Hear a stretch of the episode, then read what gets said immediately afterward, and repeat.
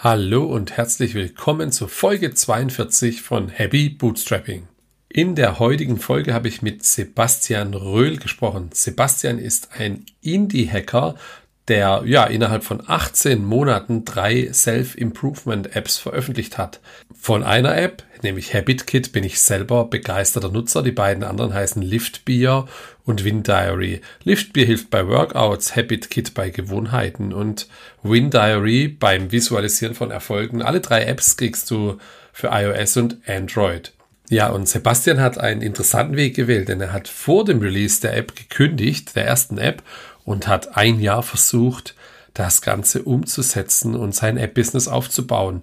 Und heute macht er knapp 5000 Dollar Monatsumsatz, wohlgemerkt Umsatz. Es gibt ja auch immer gewisse Kosten und auch deshalb arbeitet er aktuell wieder in Teilzeit als Entwickler. Warum, wieso, weshalb, all das erfährst du in der heutigen Folge. Los geht's. Hallo Sebastian. Hi Andy, grüß dich. Freut mich, dass du Zeit hast. Beschreib doch mal in deinen eigenen Worten, wer du bist und was du machst. Ja, also zunächst einmal vielen Dank für die Einladung. Hab mich sehr gefreut, dass ich hier sein darf. Ich höre deinen Podcast immer fleißig beim Laufen. Genau, ich bin Sebastian, ich bin 30 Jahre alt und komme aus Mörs in NRW. Und ähm, ich arbeite aktuell vier Tage als Softwareentwickler bei einem Unternehmen in Duisburg und was für deinen Podcast ja viel interessanter ist, in meiner Freizeit entwickle ich selbstständig Apps, die ich dann im App Store beziehungsweise Google Play vermarkte und vertreibe. Spannend. Also bin ich ja schon sehr gespannt dann auch auf, wie du das genau regelst, weil ich habe auch so ein ähnliches Setup dann. Jetzt musst du mir nochmal kurz auf die Sprünge helfen. Wörs, wie hieß der Ort? Wo genau liegt der da? Äh, Mörs. Mörs, ja. Äh, das M ist direkt neben Duisburg. Ah ja, okay. Gut, ja. dann, dann bist du ja da im Einzugsgebiet, ist ja hervorragend. Und, und äh, was, wie heißen die Apps, die du nebenher entwickelst? Ich habe aktuell drei Apps. Die erste heißt Liftbear. Das ist ein äh, Tracker für Kraftsportler, womit die ihre Gewichte, Reps, Sets, Übungen tracken können. Dann meine zweite App war ein Habit Tracker namens Habit Kit. Da können Leute ihre Gewohnheiten und ihre Konsistenz mittracken. Und meine dritte App, die heißt WinDiary. Und das ist so eine Mischung aus persönliches Erfolgstagebuch und Stimmungstracker. Du hast ein Side-Business mit drei Apps. Da bin ich schon gespannt, wie du das priorisierst. Dann 24 durch drei gibt acht, also acht Stunden am Freitag. Das funktioniert ja auch nicht.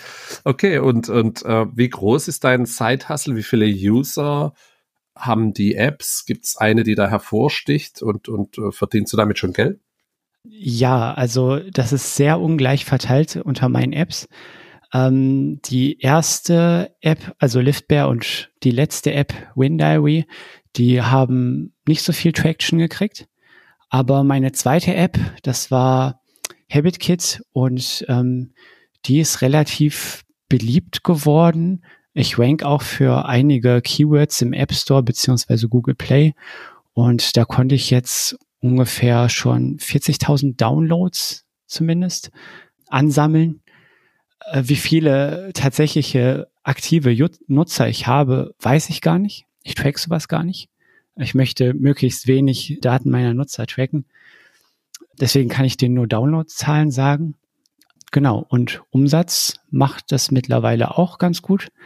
Also letzten Monat ähm, habe ich, glaube ich, ungefähr an den 5000 Dollar Umsatz gekratzt. Wow. Und das nebenher Schon beeindruckend. Ist es ähm, gleich verteilt, Google Play und iOS, oder ist es so, ich glaube, ich hatte schon ein, zwei Gäste hier, die haben dann gesagt, dass irgendwie in der Regel die Zahlungswilligkeit äh, unter iOS höher ist. Ist es eine Urban Legend oder ist es bei dir auch so? Hm. Ich glaube, dass es wirklich so ist, dass die Zahlungswilligkeit bei iOS höher ist, aber mittlerweile ist der Umsatz gleich verteilt da ich bei Google, also Android, auch einfach viel mehr neue Nutzer reinkriege, weil das viel mehr Leute downloaden da. Ne? Okay, weil es einfach auch mehr Nutzer gibt, hast du mehr Downloads und dann genau. automatisch hast du dann trotz niedriger Conversion kommst du auf ähnliche, kommst du auf ähnliche Umsätze, oder? Genau, mhm. ja, so ein 50-50-Split aktuell. Okay. Und naja, bevor wir nachher noch ein bisschen genauer ins Produkt einsteigen, wie bist du zu dem Thema gekommen? Bist du bist ja jetzt 30 Softwareentwickler, hast du das gelernt, studiert? Wie kam es dazu? Genau, ich habe ähm, ganz normal nach dem Abitur angefangen, Informatik zu studieren in Essen, habe dann meinen Bachelor und meinen Master gemacht und ja, danach erstmal für drei Jahre angefangen, als Softwareentwickler zu arbeiten beim Unternehmen. Und dann hat mich ein bisschen das Unternehmertum gereizt und ich wollte einfach mal äh, was für mich selber entwickeln und selber ausprobieren. Und ich habe dann den Entschluss gefasst, nach meinen drei Jahren Festanstellung, dass ich für ein Jahr lang meinen Job kündige und in diesem ein Jahr einfach Vollzeit an meinem eigenen Kram arbeiten kann. Und das habe ich dann auch so durchgezogen. Ich habe mir das hart limitiert auf ein Jahr, weil ich, man kann das ja nicht unendlich machen. Man weiß ja auch nicht, ob da ähm, finanziell was bei rumkommt. Genau. Und dann nach dem ein Jahr bin ich tatsächlich dann jetzt wieder zurück für vier Tage zu meinem alten Arbeitgeber, aber kann meine Apps jetzt zumindest mehr oder weniger erfolgreich weiter vertreiben. Das ist ja spannend. Hattest du mit deinem Arbeitgeber damals, also hast du komplett gekündigt oder hast du den Vertrag für ein Jahr ruhen lassen, ein Sabbatical gemacht, unbezahlter Urlaub genommen oder wie hast du das geregelt? Hm, ich habe einfach äh, gekündigt. Also ich wollte da jetzt keine, keine komplizierten Sonderregelungen oder so machen. Ich wollte mich komplett darauf fokussieren und ich hätte auch sein können, dass ich mich nach meinem Jahr ja vielleicht umorientieren will. Also ist ja nicht klar, dass man dann auch wieder zurück zur gleichen Firma will. Ist jetzt so gekommen, aber ich habe einfach gedacht, ich mache einen clean Cut. Ich mache das ein Jahr und ähm, dann mal gucken. Und hast du das eine Jahr dann in Deutschland gelebt? Hast du dir das Geld dafür über drei Jahre angespart. Man hat ja gewisse Fixkosten. Bist du wieder zu Hause eingezogen oder wie bist du da vorgegangen?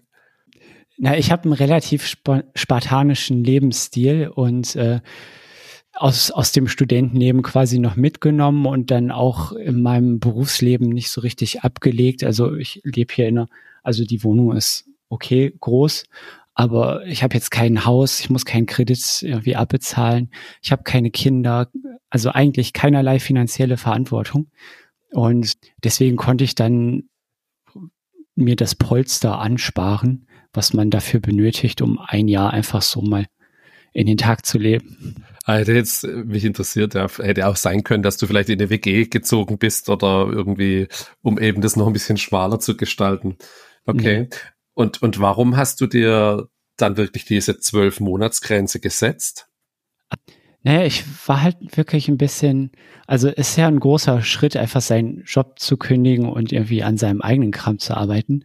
Und das gibt einem ja einen gewissen Ausweg, weil, weil man weiß die ganze Zeit, hey, ich mache das jetzt nur zwölf Monate, mir kann nichts passieren. Wenn nach zwölf Monaten nichts passiert ist, dann, dann gehe ich einfach wieder zurück. Und das war irgendwie, das war gut für, für meine mentale Gesundheit, will ich mal so sagen, dass man so einen kleinen Ausweg hatte.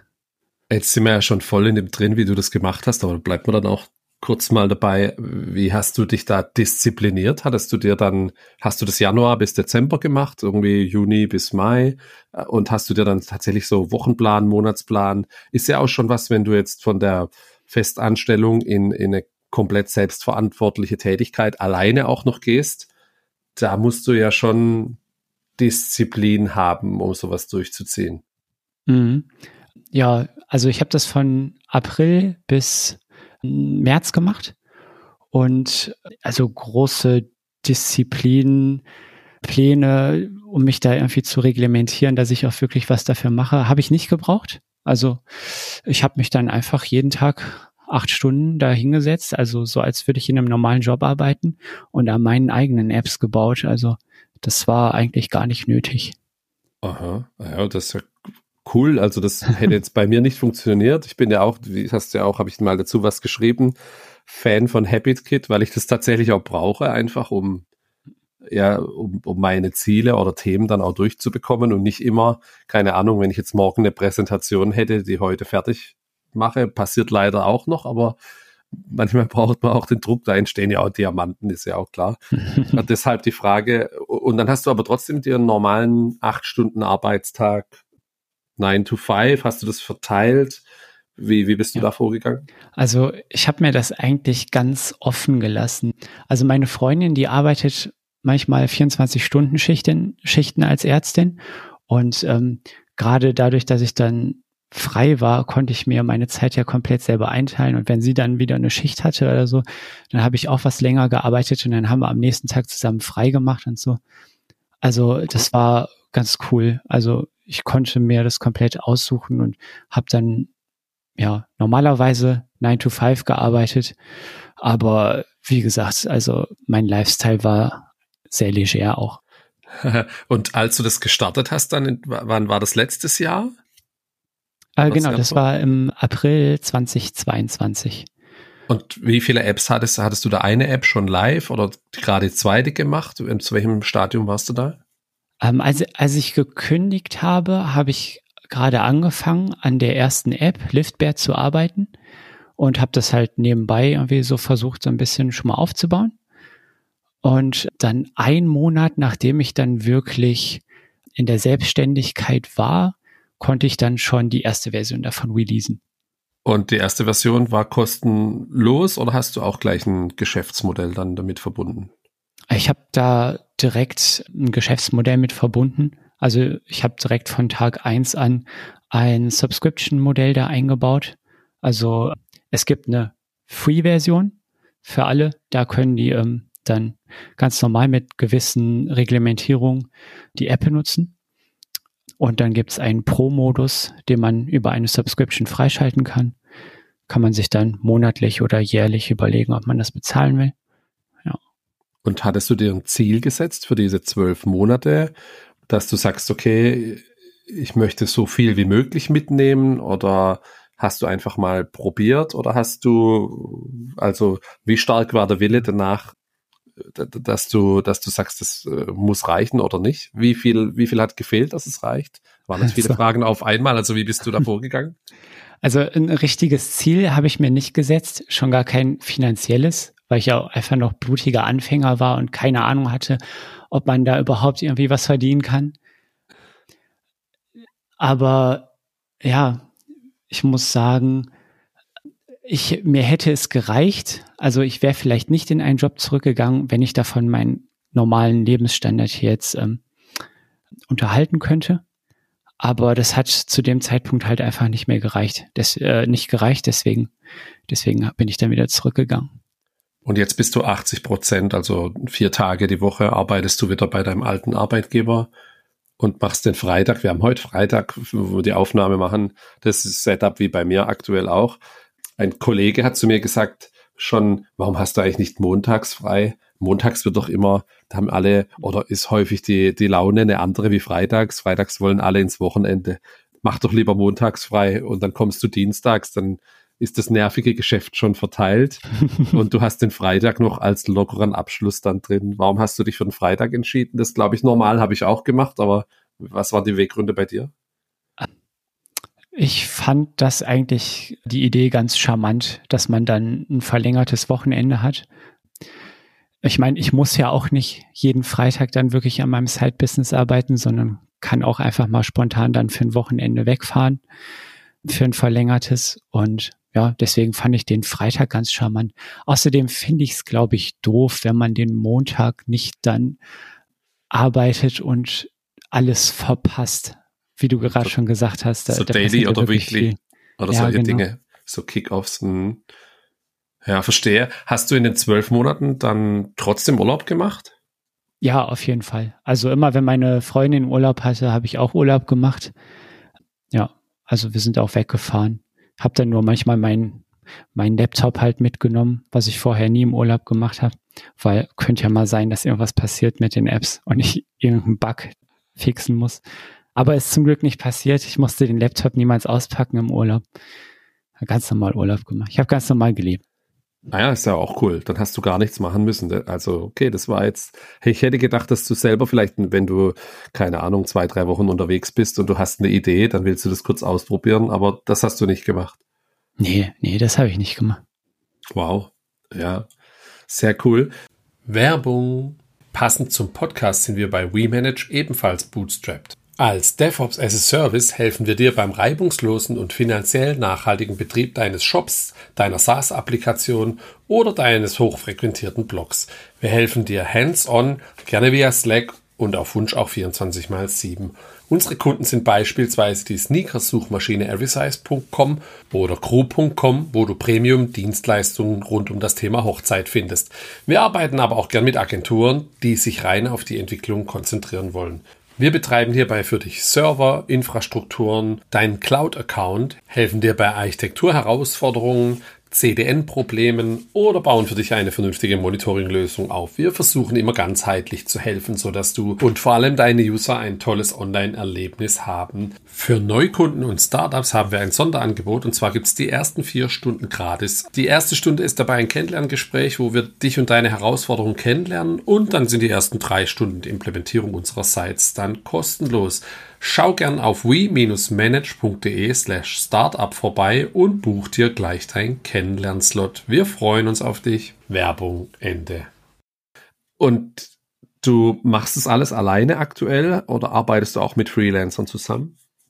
Nee, ich mache alles alleine. Also die Logos lasse ich mir häufig von so Freelancern auf Fiverr ähm, machen, aber ansonsten mache ich eigentlich alles selbst. Also auch so Mockups, Designs, Umsetzung, Programmierung, ja. Backend und so weiter. Genau, also ja. Also Backend ist ja gar nicht so viel zu tun bei meinen Apps. Das ist ja hauptsächlich Frontend-Arbeit, obwohl ich eigentlich auch gerne mal irgendwas im Backend machen würde, aber weiß nicht, meistens passen meine App-Ideen gar nicht so zu einer krassen Backend-Infrastruktur.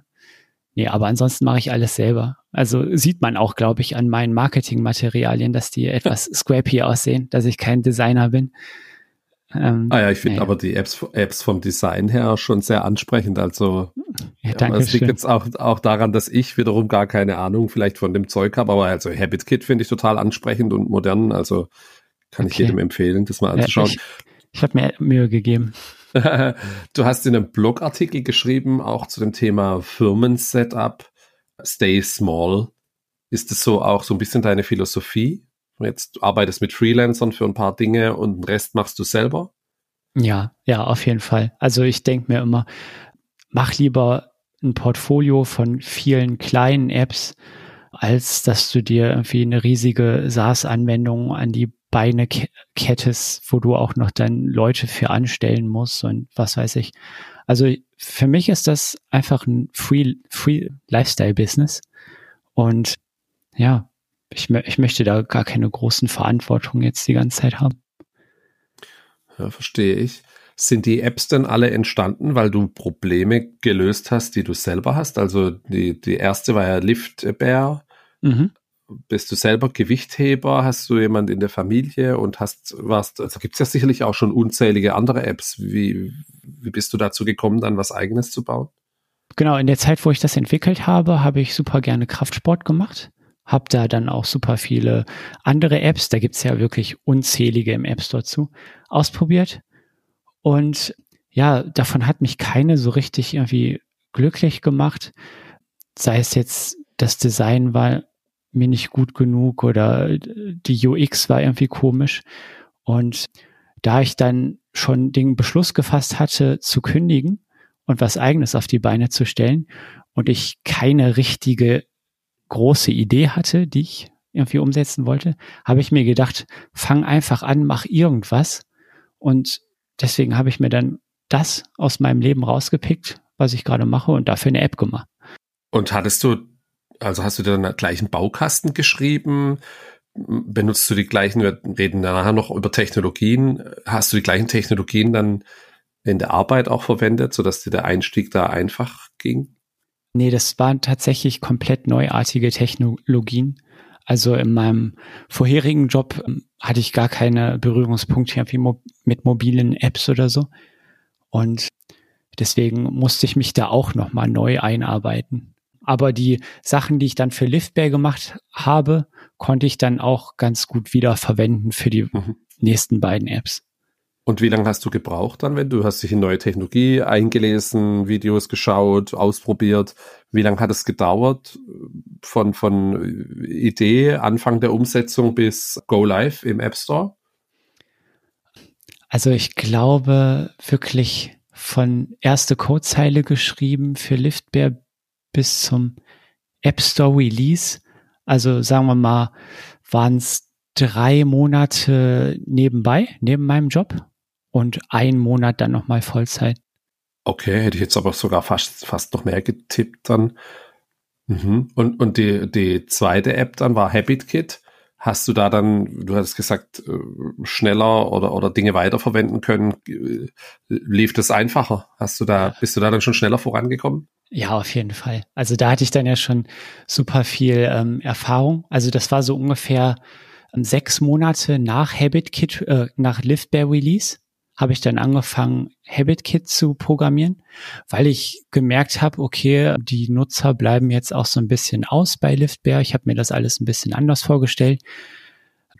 Und da konnte ich dann super viel wieder verwerten und auch die Erfahrungen, die ich schon alle gemacht habe im App Store und auf Google Play, was man da alles mitgeben muss an Assets und so, das kennt man dann halt schon alles und muss das nicht alles von vorne lernen. Deswegen habe ich für die zweite App tatsächlich bis zum Release, glaube ich, nur zwei, zwei Monate gebraucht. Aber es war dann Vollzeit auch. Mhm. Und warum hat diese jetzt besser funktioniert dann? Was ist so dein rückblickend deine Gedanken dazu? Das kann ich dir gar nicht so genau beantworten. Also manchmal, manchmal trifft man einfach, glaube ich, mit einer Idee ein bisschen auf auf Aufmerksamkeitsgold. Also ich habe dann, als ich angefangen habe, HabitKit zu programmieren, habe ich die ersten Screens dann auch immer fleißig auf Twitter gepostet und die sind da schon super gut angekommen. Also da war ein Post, der war super populär, wo ich dann, glaube ich, am Ende 800 Likes hatte. Also, also das war echt krass für mich. Und da habe ich gemerkt, okay, das scheint den Leuten zu gefallen. Und dann habe ich Gas gegeben, habe die App dann fertig gemacht und schnell rausgehauen.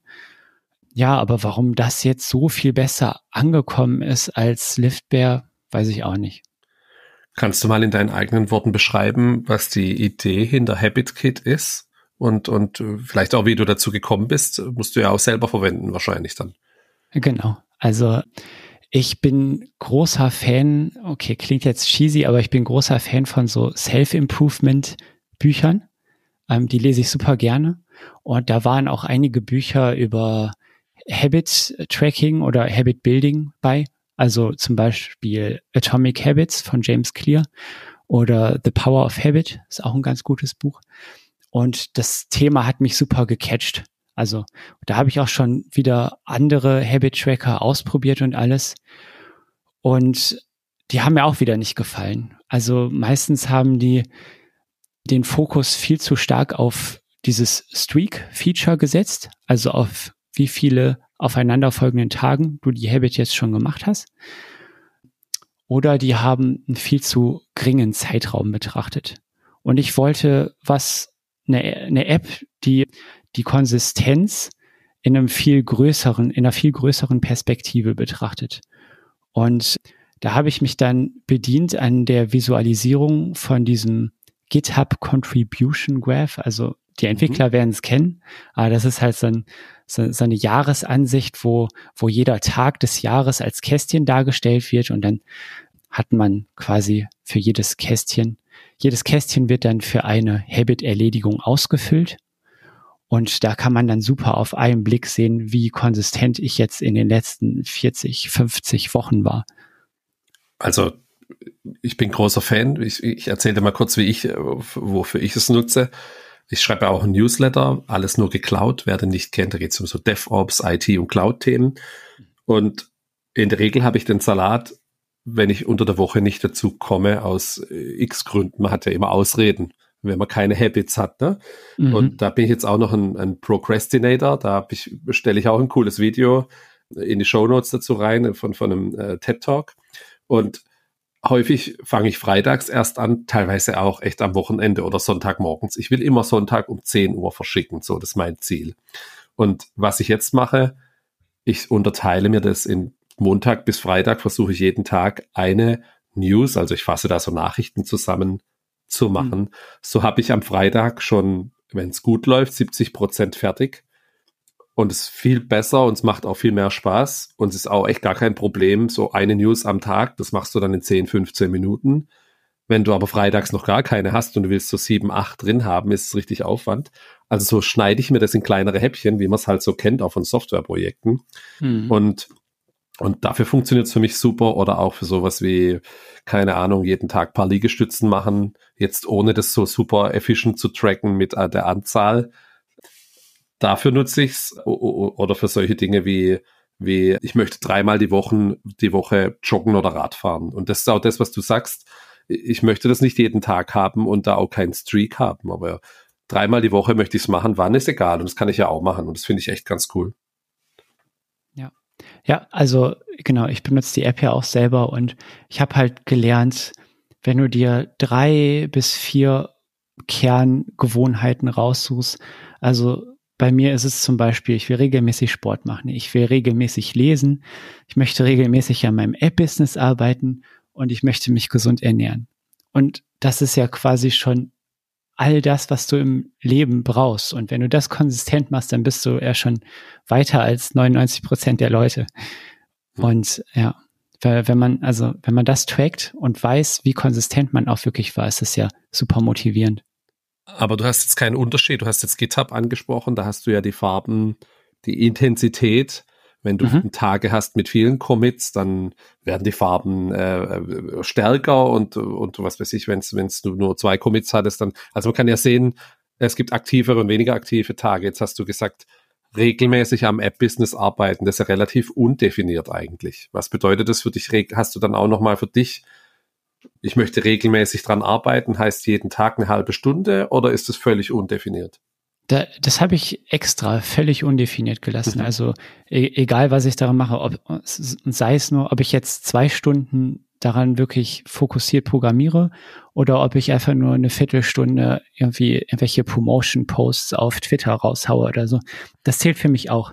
Also Hauptsache, ich mache konsistent weiter und jeden Tag ein kleines bisschen. Das ist das Wichtigste für mich. Ja, so kann man auch einen Marathon laufen, ne? indem man einfach genau. in kleine Teile unterteilt. Das ist jetzt natürlich die Intention vom Marathon nicht, aber so, ja, ich glaube, wenn man so größere Themen hat, muss man sie einfach in kleine Schnitzel packen, damit man, damit man vorankommt. Und dafür ist es eine super Sache. Ja. Das kostet ja alles sehr viel Disziplin. Also nutzt du dann, du nutzt dann auch die App selber, um dein App-Business weiterzuentwickeln, ist ja eigentlich auch cool. So wird die App ja immer besser.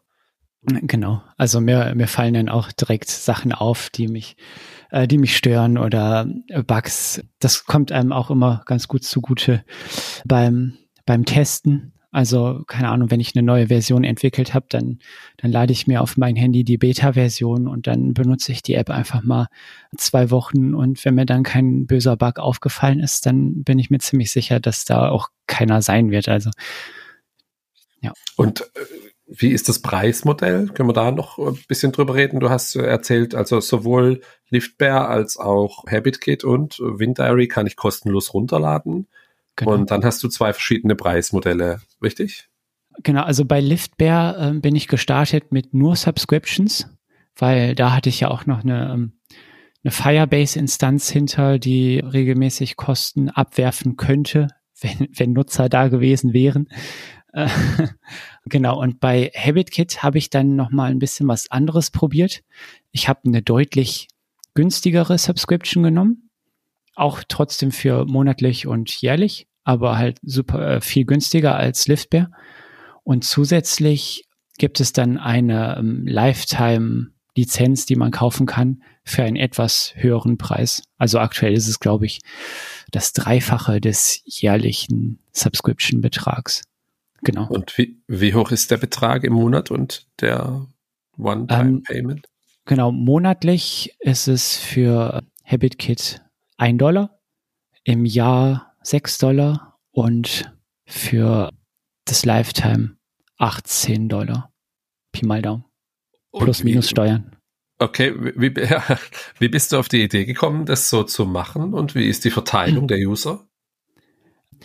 Ich habe aktuell 2000, ungefähr ein bisschen weniger, aber ungefähr 2000 Abonnenten, die in dem jährlichen oder monatlichen in der Subscription drin stecken und ungefähr 500 oder 600 Leute haben die Lifetime-Lizenz gekauft.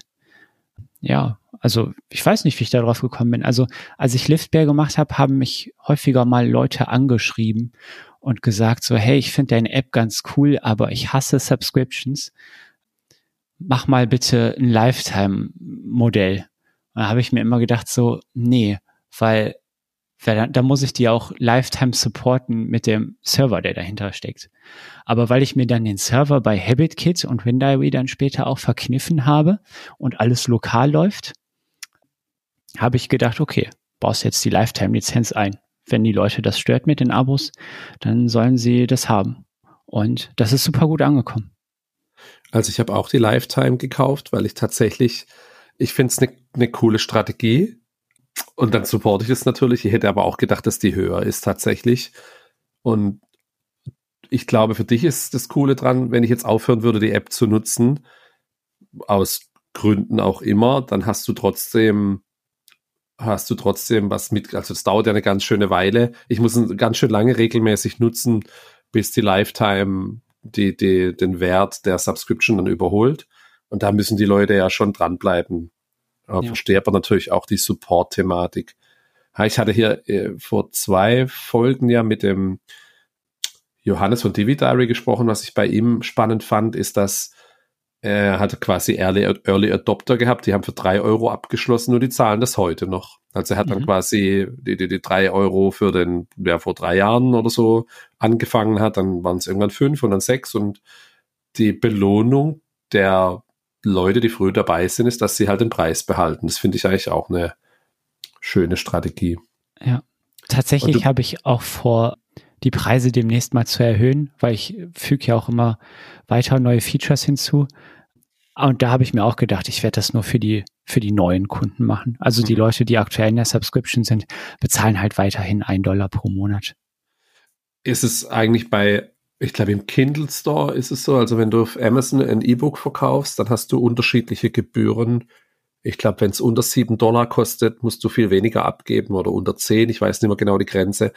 Ist es bei den Subscriptions, die In-App-Purchases, gibt es da auch so einen Unterschied? Das, oder musst du bei einem Dollar Subscription-Gebühr auch die 30 Prozent an, an die Betreiber der Stores abgeben? 30 Prozent sind es ja wirklich nur, wenn man über eine Million Dollar Stimmt. Umsatz im Jahr hat, glaube ich. Und deswegen sind es nur 15 Prozent für, für kleinere Businesses wie meins. Bei ähm, Apple und bei Google? Bei, ich glaube schon. Ich glaube, es ist bei beiden so. Mhm. Aber ich glaube, wenn du ähm, auf die erste Subscription eines, also auf die erste Zahlung, muss wird mehr Gebühr erhoben als auf die danach folgenden. Da bin ich mir aber gerade gar nicht so sicher. Ich versuche das alles nicht immer so heftig zu analysieren. Und das One-Time-Payment ist aber genau das gleiche dann von den Genau. Gebühren. Ja, okay. genau. Da kommen einfach 15 Prozent runter. Und wie ist die Verteilung von den Apps? Hast du jetzt so, ist hat ja jetzt auch, glaube ich, du hast über 5000 Twitter-Follower, glaube ich, bist mhm. auf Englisch da aktiv, aber sind die Großteil der Kunden dann trotzdem aus, aus Deutschland, Europa oder ist es weltweit verteilt? Das ist, äh, die meisten Leute kommen aus Europa, also beziehungsweise UK ist, glaube ich, das stärkste Land, weil ich da auch am frühesten gerankt habe für den, für das Keyword Habit Tracker. Also da bin ich halt, glaube ich, auf Platz drei im App Store. Und deswegen ist da auch die Downloadzahlen und der, um, der Umsatz am größten. Und danach kommen dann Deutschland, Frankreich, USA irgendwann. Also es sind hauptsächlich west westliche Länder, aber ab und zu kommen auch Sales von, ähm, von Japan oder Indonesien. Okay. Ja, dann nutzt du ja den, die Power vom App Store dann doch ganz gut aus und sehr international sehr genau. gut funktioniert. Und du hast dann noch die dritte App, Wind Diary. Wann hast du die gestartet? Die gibt es, glaube ich, noch, noch nicht so lang. Genau, die gibt es noch nicht so lange. Die habe ich tatsächlich erst released, als ich dann jetzt wieder zurück war in meinem alten Job. Und das, die musste ich komplett nebenbei entwickeln. Und ja, das war ein kleines Experiment, was ich mir gedacht habe. Ich hatte diese Idee, was wäre denn, wenn ich mal so ein, so ein persönliches Erfolgstagebuch mache, weil mir das persönlich immer gefehlt hat. Also wenn ich zum Beispiel irgendwie mal den einen Monat einen extrem guten Umsatz hatte und es danach aber mal zwei Tage schlecht läuft, dann vergesse ich immer super schnell, wann mein letzter Erfolg war. Und äh, ich wollte einfach eine App haben, womit ich sowas mal tracken kann. Dann gucke ich da rein so und dann gucke ich, ey, das war ja wirklich erst zwei Wochen her, dass du einen extrem guten Tag hattest. Jetzt lass mal nicht den Kopf hängen. Und ja, dann habe ich die App einfach mal gebaut. Da konnte ich auch viel von HabitKit wiederverwenden. Und das, deswegen ging das auch super schnell und ich konnte das nebenbei machen. Ja. Und die nutzt du auch selber, nehme ich natürlich an. Die nutze ich auch selber, ja. Genau. Aber ähm, der Erfolg davon war jetzt auch nicht besonders groß. Und deswegen werde ich da jetzt erstmal nicht viele Ressourcen erstmal in die Weiterentwicklung stecken. Vielleicht aber in der Zukunft mal. Ist das auch was, was du dann aus den Büchern, die du konsumierst, mitgenommen hast? So Visualisierung von, von Erfolg? Da, genau, da gab es ein Buch, was ich super gerne gelesen habe. Ist auch super cheesy. Gesetz, Gesetze der Gewinner heißt es. Aber ja, da wurde einem das auch geraten, mal so ein, so ein persönliches Erfolgstagebuch zu machen. Und da hatte ich die Idee quasi her. Und gibt's da schon andere Apps? Also gehst du dann her und schaust, hey, was gibt's denn da und wie machen die das? Und ist das so deine Strategie dann und entscheidest, ob du dann selber was machst? Nee, ich versuche, also in dem Fall habe ich gar nicht so sehr auf andere geguckt. Also ich versuche generell immer wenig in andere Apps zu gucken und mehr so mein Ding zu machen, weil gerade wenn man dann den App Store durchsucht, dann wird man super schnell auch entmutigt, was eigenes zu machen, weil man sich denkt, okay, dagegen muss ich jetzt konkurrieren, das kann sich ja gar nicht lohnen. Und ja, man, manchmal, wie man halt bei HabitKit sieht, kann es sich ja doch lohnen, weil es gab halt auch vorher schon 200.000 Habit-Tracking-Apps, aber dieser eine ist halt trotzdem nochmal irgendwie gut angekommen. Deswegen sollte man sich von sowas nicht irgendwie entmutigen lassen und gar nicht so viel auf die Konkurrenz gucken. Ja, verstehe. Wie viel, wie viel Bücher liest du so in der Woche? In der Woche. Äh, ja. Also wenn es hochkommt, schaffe ich so zwei oder drei im Monat. Okay. Aber da entstehen ja dann trotzdem ein paar Ideen, nehme ich mal an. Ja, genau. Also genau, ich will auch nicht ausschließen, dass ich noch mehr Apps mache im Self-Improvement-Bereich, aber ähm, der aktuelle Fokus ist mehr auf HabitKit und die Weiterentwicklung davon. Okay. Hast du, also wie gehst du da vor? Wie, wie, wie, wie trifft dich da die Inspiration, wenn du sowas liest und dann schreibst du dir auf, das könnte eine Idee sein, das könnte eine Idee sein, das können, wie viele stehen auf der Liste mittlerweile und wie rankst du die Ideen, ob du die umsetzt oder nicht? Diskutierst du es mit deiner Freundin auf Twitter? Ist das, wie, wie machst du den Prozess? Ja, wenn, wenn mir irgendwie eine Idee kommt, dann schreibe ich die erstmal auf und dann mache ich meine Notes-App wieder zu und lasse die Idee erstmal irgendwie einen Monat reifen oder so. Und wenn ich dann immer noch überzeugt davon bin, dass es vielleicht eine coole App-Idee sein könnte, dann spreche ich mal mit meiner Freundin darüber und frage, was die so davon hält. Und ja, wenn die auch sagt, das wäre cool, dann fange ich meistens schon direkt irgendwie mit dem ersten Prototypen an. Fackel gar nicht lange rum irgendwie, um vorher noch Designs zu machen oder was weiß ich. Okay. Und wie, wie viele so Ideen sind da gerade im Backlog? Gibt es da viele? Oder? Ja, da sind schon einige Ideen. Viele davon sind natürlich auch kompletter Quatsch und man kann die sofort ignorieren. Aber genau, da sind halt auch noch ein paar Ideen bei, wo ich mir denken könnte, dass ich die eventuell irgendwann mal umsetze. Aber ich würde sagen, da sind aktuell so 40 bis 50 App-Ideen. Okay, das ja. ist eine ganze Menge. Also wenn man wirklich was baut, dann kommen einem auch super viele Ideen. Deswegen ist mein Tipp für alle Leute, die was ähnliches machen wollen, einfach, fangt einfach an, selbst wenn ihr keine Idee habt, baut halt einfach den 200. Habit Tracker oder die nächste Weightlifting App. Und während ihr das macht, kommen euch auch schon wieder zehn neue Ideen für andere Apps oder Ide Businesses. Und äh, wie fokussiert, also wie entscheidest du jetzt zum Beispiel an dem Zeitpunkt, wo du gerade bist, dann, dass du hast ja gerade kurz zwei Sätze vorher, glaube ich, gesagt, dass du dich jetzt auf HabitKit fokussierst. Also wie lange, wie lange bleibst du dran, wenn jetzt was released ist? Also du wirst ja auch bei den anderen Apps äh, Zahlen der User haben, auch wenn es nicht viele sind, aber kannst ja jetzt nicht sagen, ich schalte das ab, es läuft dann einfach weiter. Also wie gehst du davor? Ja, genau. Also das läuft dann weiter. Also ich meine, die Leute also zumindest wenn sie Lifetime haben, haben sie ja gekauft in dem Zustand, wie sie gerade sind. Und wenn sie eine Subscription haben und nicht mehr zufrieden sind mit dem aktuellen Entwicklungsstand, können sie sie auch canceln. Aber aktuell muss ich einfach gerade durch meinen, durch meinen zusätzlichen Job jetzt noch gucken, wo ich meine Zeit hin fokussiere und muss daher stark priorisieren. Und da das Geld aktuell gerade bei HabitKit kommt, werde ich mich darauf fokussieren. Ist auch meine liebste App. Also. Okay. Ja, dann, dann passt's ja. Hast du ja Glück gehabt. Äh, wie, wie sieht dein Technologie-Stack aus? Du hast ja gesagt, du musstest was Neues lernen. Mit was baust du das alles? Genau, ich habe mich für das Cross-Plattform-Framework Flutter entschieden, um die Apps zu bauen. Damit bin ich auch sehr zufrieden. Für LiftBear hatte ich im Backend noch Firebase benutzt. Also ich hatte jetzt keine Lust, ein eigenes Backend zu bauen. Deswegen ist ja auch immer ein Zeitfaktor, wie viel man da jetzt auch noch reinstecken will. Deswegen war man damit Firestore ganz gut bedient.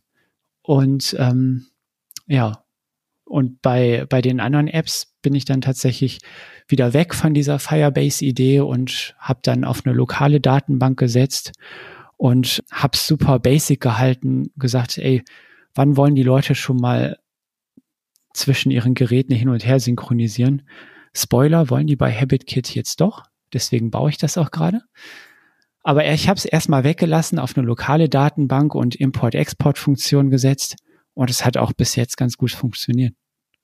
Und bist du dann wieder bei Firebase oder machst du Superbase? Schaust du dir was anderes an? Ich evaluiere gerade Technologien aber so wie es aussieht, werde ich zu Superbase gehen. Also ich bin ganz großer Fan von, von Postgres und SQL und dass man da auch seine eigenen Abfragen schreiben kann und so. Das ist ja bei Firebase sehr limitiert, die Möglichkeiten, die man da hat. Mhm. Ja, mit der Useranzahl wirst du ja bei Superbase noch in einem free oder sehr günstigen Plan wahrscheinlich bleiben, ja, oder? Wahrscheinlich. Ich hoffe es. Ja, und wenn nicht, dann ist es hm. auch kein Problem wahrscheinlich. Genau. Dann. Ja, verstanden. Okay. Also Flutter ist auf jeden Fall ein Tipp, wenn man anfängt. Und du hast dir das, wie hast du das beigebracht dann? Über YouTube, über Udemy-Kurse eingelesen, einfach angefangen? Ich habe ähm, schon vor vielen Jahren, bevor ich mich selbstständig gemacht habe, mal einen Udemy-Kurs zu Flutter gesehen. Da kon konnte ich dann wenigstens die Basics. Aber ich meine, wenn man moderne SPA-Technologien kennt wie Angular oder React, da kommt man auch mit Flutter ganz gut klar. Also es ist halt einfach nur eine andere Ebene. Und deswegen konnte ich mich da ganz gut zurechtfinden. Und ähm, als ich dann den Entschluss gefasst habe, selber Apps zu bauen, habe ich dann einfach angefangen. Da musste ich jetzt nicht nochmal irgendwie einen Auffrischungskurs machen. Mhm. Okay. Danke für den Einblick. Wie, wie, machst du Marketing und Vertrieb für Apps? Wie macht man sowas? Also ich sehe, du bist viel auf Twitter aktiv. Das ist ja nicht dein einziger Kanal wahrscheinlich. Tatsächlich, also Marketing und Vertrieb behandle ich wirklich sehr stiefmütterlich. also ich bin halt ein klassischer Programmierer und ich kenne mich gar nicht mit dem Kram aus. Und als ich angefangen habe, habe ich mir gedacht, ich teile möglichst transparent meine Journey auf Twitter und ja, poste da Fragen oder aktuelle Entwicklungsstände, Ideen, alles Mögliche und hatte da auch so ein paar Vorbilder von Leuten, die da äh, in, in der Öffentlichkeit ihre eigenen Produkte entwickelt haben. Und ja, deswegen habe ich auf Twitter angefangen, das alles zu teilen. Und das ist auch mein größter Marketingkanal quasi. Also ich glaube, okay. dadurch haben viele Leute meine Apps entdeckt und den Rest hat dann der App Store gemacht. Also wenn man dann anfängt, für gewisse Keywords zu ranken, dann fängt das einfach alles an, organisch zu wachsen. Also da muss man gar nicht mehr so viel dafür machen, dass die Leute deine Apps finden. Weil ja, die suchen. Ja. Mhm. ja. Das ist kein App Store SEO gemacht oder äh, doch App Store ja doch das gehört dazu. Also dass mhm. man sein sein App Store Listing optimiert die richtigen Keywords recherchiert ordentliche Bilder einfügt und ähm, Namen und Titel und äh, Subtitle und so richtig wählt. Das ist schon wichtig. Da muss mhm. man drauf achten weil da verschenkt man Potenzial. Ansonsten würde ich auch glaube ich jetzt nicht so hoch ranken für manche Keywords. Aber genau das habe ich schon gemacht Kommen da viele Reviews auch rein? Moderierst du die? Beantwortest du die? Oder kommt mehr Feedback dann über Twitter, E-Mail und klassische Kanäle?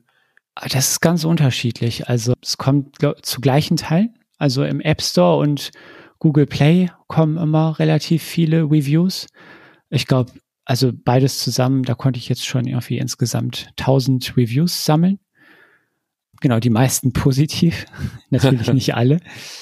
Und äh, Genau, bei Twitter kommen auch immer super viele Fragen und Nachrichten und Feature Requests und per E-Mail auch. Also ich habe in meinen Apps in den Settings immer einen Button, das öffnet dann dein E-Mail-Client vorausgefüllt mit meiner E-Mail-Adresse für Feedback und so. Und das wird auch mal fleißig genutzt von den Leuten. Cool. Naja, ah interessant. Und was war so das äh, schlimmste Feedback, was du bisher bekommen hast? Dann in so einem App Store gab es eine Sternebewertung auch?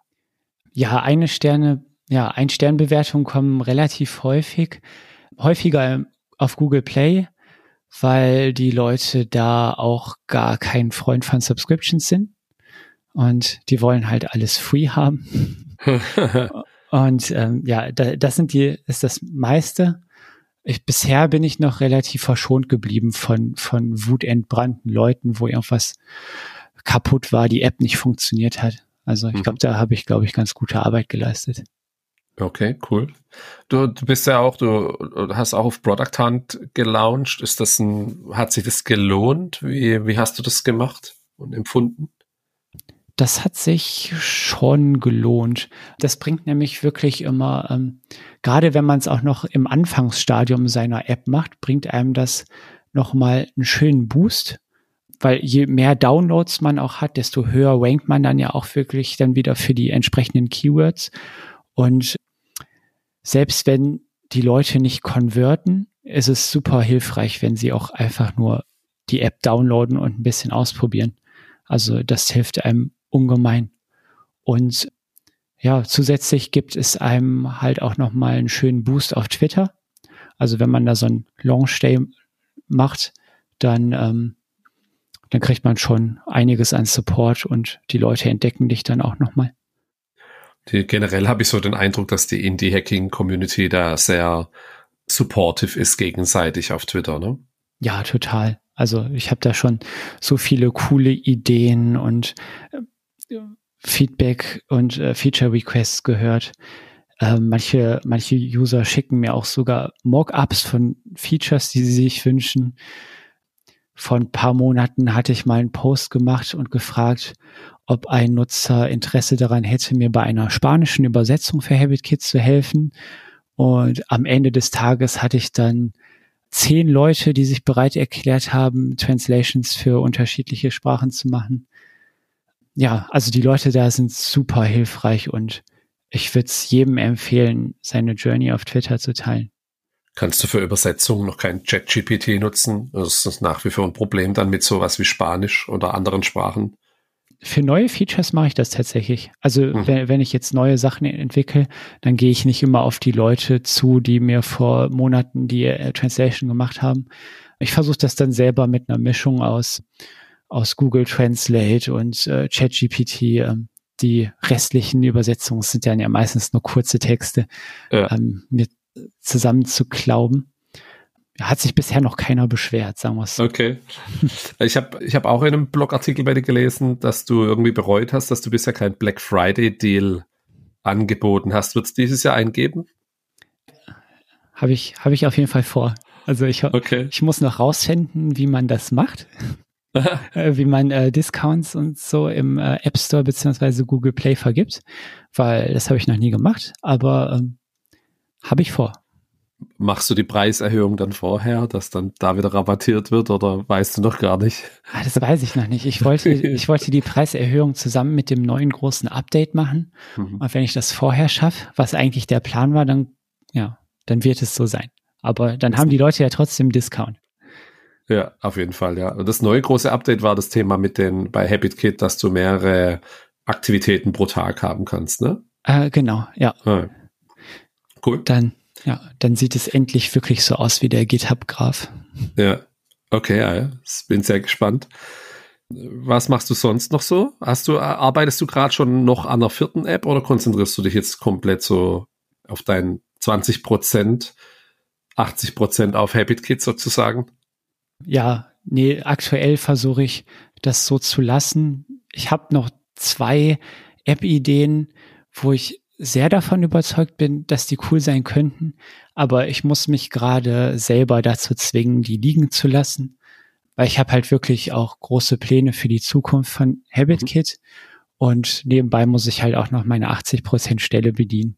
Deswegen, ja. also mehr Kapazitäten sind da einfach nicht verfügbar. Nee.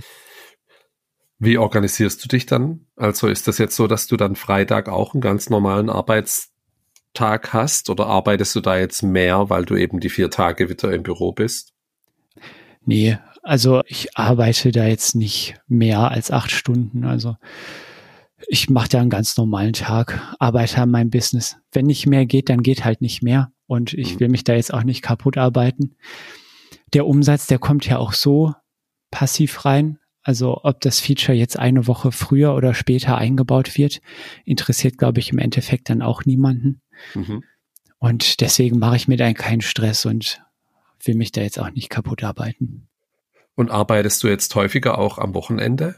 Wie jetzt, wie jetzt vorher, als du ein Jahr raus warst? Ja, ja, auf jeden Fall. Die Work-Life-Balance hat auf jeden Fall gelitten. Also man macht viel häufiger auch dann mal abends nach dem normalen Job nochmal den Laptop auf und äh, codet da noch mal ein bisschen was. Und am Wochenende natürlich auch.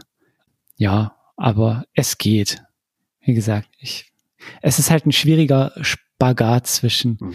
zwischen, ähm, also zu viel machen und zu wenig. Hm. Wie kannst du das noch eine Weile so durchhalten oder hast du, hast du dir da auch wieder irgendwie überlegt, wie, wie, also jetzt neues Feature, Black Friday, machst dann auch wieder einen Product Hunt Launch? Macht man sowas dann? Wenn's, ist das so ein großer, eine große Funktion, dass man das macht? Ich habe tatsächlich ähm, gerade so zwei, drei größere HabitKit-Updates geplant, die ich im Laufe der nächsten sechs Monate, wenn es alles klappt, rausbringen möchte. Und äh, sobald die alle drin sind, dann fühle ich mich, dann fühle ich mich bereit dazu, an das Produkt eine Version 2.0 dran zu klatschen. Und dann würde ich auch noch mal einen Product Launch machen für Habit Kids Version 2. Aha. Verstehe. Da hast du ja wahrscheinlich auch schon die serverseitige Synchronisierung drin. Ich, genau. ich weiß gar nicht mehr, hatte ich dir ich hatte im OMR-Podcast, war der Florian Gschwandner mal zu Gast vor nicht allzu langer Zeit, ich glaube drei, vier Monate oder sowas. Ich verlinke den auch auf jeden Fall.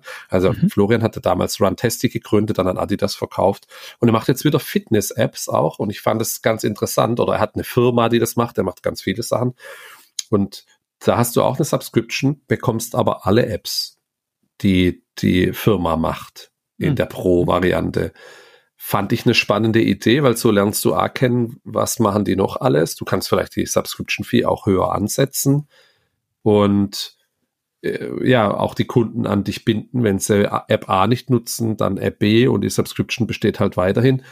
Ist das, findest, wie findest du das so? Ist das was, was du dir vorstellen könntest? Ist eine interessante Idee auf jeden Fall. Ich könnte es mir auch vorstellen, wenn ich noch ein paar mehr Apps, die thematisch zusammenpassen, machen würde.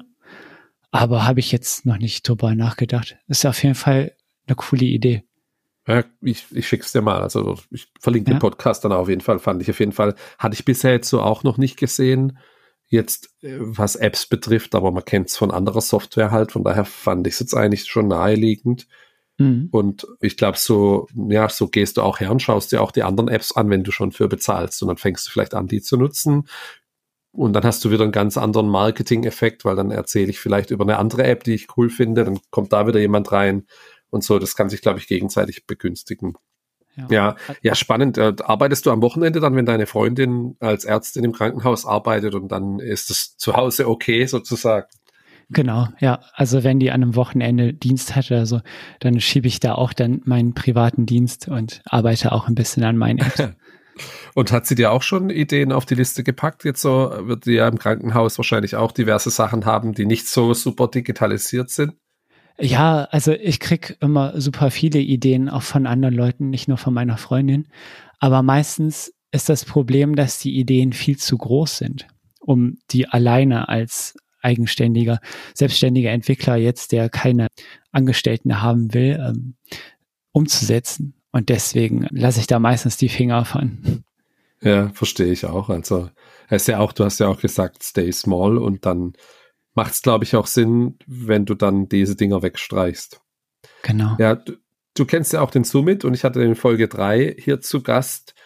Der hat das Ganze ja ein bisschen anders gemacht damals und ja, ich würde mal sagen, am Ende ist er ziemlich auf dem Zahnfleisch gegangen, so hat er es ja auch ausgedrückt, dann äh, als er noch bei Stripe war und nebenher Parkett gemacht hat.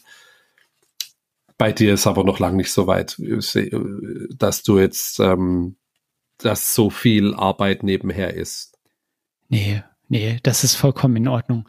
Also theoretisch, wenn ich heute sterben würde und nichts mehr an meinen Apps machen könnte, dann würden die bestimmt locker nochmal ein halbes Jahr einfach so weiterlaufen, weil das halt niemand merken würde. Also die Leute ähm, ziehen sich halt die App aus dem App Store und äh, sind zufrieden. Und da ist keine Serverinfrastruktur, mhm. zumindest bei HabitKit und WinDiary dahinter, die maintained werden müsste. Und deswegen kann das erstmal einfach so weiterlaufen. Und deswegen bin ich da in einer ganz entspannten Situation aktuell und muss da jetzt keine, keine notwendigen Schritte machen. Was sind für dich die Vorteile dann von deinem Bootstrapping-Modus, den du jetzt hast? Also bist ja schon ein Jahr draus gewesen, was ich schon krass finde, auf jeden Fall auch mutig. Was sind so für dich die Vorteile von dem, von dem Modus und, und Stay Small dann auch? Ja, also die Vorteile ist halt einfach, die Bereicherung meines, meines Lifestyles. Also da kommt halt jeden Monat passives Geld rein und ich muss da im Endeffekt, wenn ich jetzt keine Ambitionen mehr hätte, das weiterzuführen, müsste ich da jetzt auch nicht so viel Arbeit reinstecken, um das zu maintainen. Und das ist halt ein super großer Vorteil für mich und ich muss keine Angestellten koordinieren. Das läuft einfach so weiter und ich muss mich nicht mit einem Co-Founder rumärgern, Angestellte verwalten also das ist perfekt für mich so und ich möchte es nicht anders haben. Aber so nervige Themen hast du ja trotzdem. Du hast ja wahrscheinlich ein Einzelgewerbe dann jetzt aktuell. Steuerberater ah, genau. und so weiter, Buchhaltung, das ist outgesourced. Genau, das habe ich alles outgesourced. Ich bin, habe mein Gewerbe angemeldet als Einzelunternehmer und die ganzen lästigen Sachen an meinen Steuerberater gegeben. Und Gab es auch mal eine Situation, wo du kurz davor warst, alles hinzuwerfen? Jetzt, äh, du hast die zwölf Monate ja gemacht, ähm, hast jetzt diese Doppel-Dreifach-Belastung, je nachdem, wie man das sieht, mit eigener App und, und äh, Anstellung? Oder ist es wirklich so, dass das noch entspannt funktioniert, wie du es beschrieben hast? Ich hoffe nicht, dass du gesundheitliche Probleme bekommst und dass es noch weiterläuft, auf jeden Fall. Also schon anders wie ein SaaS-Business, ja. Ja, also in den zwölf Monaten, die ich frei hatte, da gab es schon so, als ich vier, fünf Monate drin war und die erste App nicht wirklich äh, irgendwie Traction gezeigt hat, da gab es schon ein paar düstere Momente, wo ich dann schlechte Laune hatte und mir gedacht habe, warum mache ich das eigentlich alles?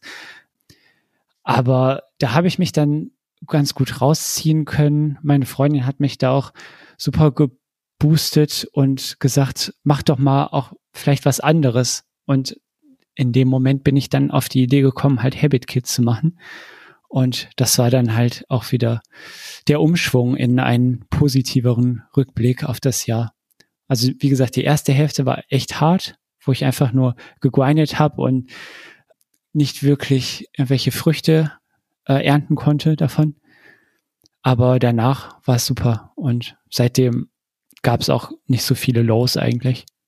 Hast du da jemand anderes noch als, als Vorbild dann oder jemand, mit dem du dich austauscht, wenn du, wenn du mal einen Rat brauchst jetzt in dem Bereich? Also so privat leider eigentlich gar nicht, aber die Leute auf Twitter sind halt immer super hilfsbereit und da kann man sich super inspirieren lassen. Und auch bei Summit in der Minimal Empires Community, auch wenn ich da jetzt nicht super aktiv bin, aber da findet man auch immer super Rat. Ja, da kann man auch mal Teile, äh, Sachen teilen, die ein bisschen intern bleiben sollen. Ja, genau. Cool. Ja, Mensch, was hast du, was hast du für dieses Jahr noch für Ziele? Jetzt den, den, den haben wir ja schon gesprochen, dann den ersten Teil der, der neuen Features dann, wann ist der Black Friday eigentlich? Im November war das immer, ne? Im November, ähm, genau. Hast du noch ein bisschen Zeit, das, das rauszubringen und dein, deine Preismodelländerung zu machen? Gibt es noch andere Sachen, die du für dieses Jahr, die auf die, die du noch vorhast oder ähm, machen möchtest?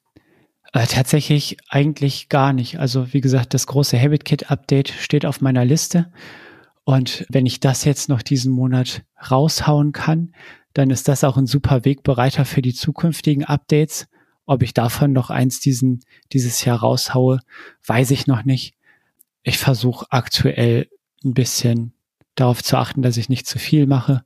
Und deswegen, ja, Schritt für Schritt. Zu viel ist auch ungesund. Wirst du weiterhin so transparent auf Twitter bleiben? Ich habe jetzt schon von ein paar gehört, äh, ist halt auch ein attraktives Ziel. Sage ich mal, jetzt leben wir hier in einem Land, wo die Lebenshaltungskosten eher höher sind. Wenn jemand deine App sieht, kann er die ja jetzt, keine Ahnung, jetzt, wenn er irgendwo im asiatischen Raum ist, deutlich, können er sie nachbauen und deutlich günstiger anbieten. Ist das was, was du, gibt es da so Nachahmer-Themen oder ist das für dich kein Problem? Das war tatsächlich schon mal ein Thema für mich. Also HabitKit hatte schon zwei Nachahmer wovon eine besonders krass war. Also ich bin gar nicht mad, wenn jemand mein Konzept klaut mit diesem GitHub-Graph und so. Also das ist ja vollkommen in Ordnung. Das gibt's ja auch woanders in anderen Apps schon, ist ja nichts Neues. Aber wenn wirklich jemand eins zu eins auch die Label von mir klaut, meine Paywall und alles nachmacht, das hat's schon gegeben, war tatsächlich aber nur im türkischen App Store verfügbar. Da hat mir ein Nutzer auf Twitter geschrieben und gesagt, hey, hör mal hier, ich habe im türkischen App Store gesehen, da ist einer, der hat eine App gemacht, die sieht genauso aus wie HabitKit. Und dann habe ich den Entwickler davon angeschrieben und gefragt, ob er die nicht vielleicht runternehmen könnte wieder, weil das ja schon irgendwie ein offensichtliches, offensichtlicher Nachahmer ist. Und dann hat er es auch tatsächlich gemacht, hat zugegeben, dass er sich von HabitKit inspiriert, inspirieren lassen. Und ja, klar, das macht einen irgendwie zu einer Zielscheibe, wenn man transparent auf Twitter unterwegs ist. Aber wenn man sich auf sich selbst konzentriert, dann wird man die Nachahmer, die nur, die keine eigenen Ideen haben, halt outperformen.